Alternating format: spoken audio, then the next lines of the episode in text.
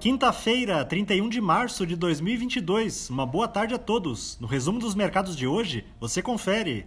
O Ibovespa terminou o dia em baixa de 0,22%, aos 119.999 pontos, pressionado pelo mau humor dos índices internacionais e pela forte queda dos preços do petróleo.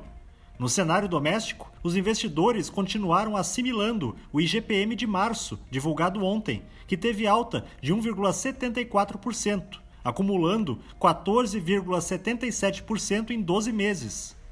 Na ponta positiva, as ações da Sabesp, em alta de 5,46%, avançaram com a notícia de que a companhia deseja reduzir sua exposição à dívida em moeda estrangeira, aproveitando a atual valorização do real. Na ponta negativa, as ações da PetroRio, em baixa de 5,06%, acompanharam a queda dos preços internacionais do petróleo, que foram derrubados pelas declarações dos Estados Unidos de que o país estaria considerando a liberação de barris da sua reserva estratégica da commodity.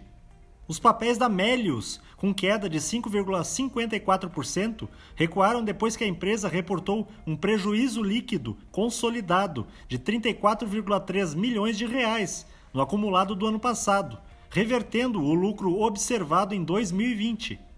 O dólar à vista, às 17 horas, estava cotado a R$ 4,76, em queda de 0,54%.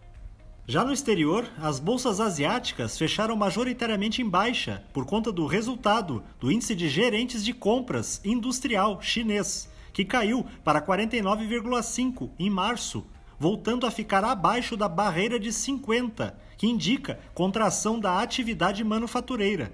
No Japão, o índice Nikkei recuou 0,73%. Na China, o índice Xangai Composto caiu 0,44%. Os mercados na Europa encerraram em baixa, em meio à continuidade da guerra na Ucrânia e com o Ocidente lançando dúvidas sobre a intenção da Rússia de recuar e anunciando novas sanções. O índice Eurostock 600 teve perda de 0,94%.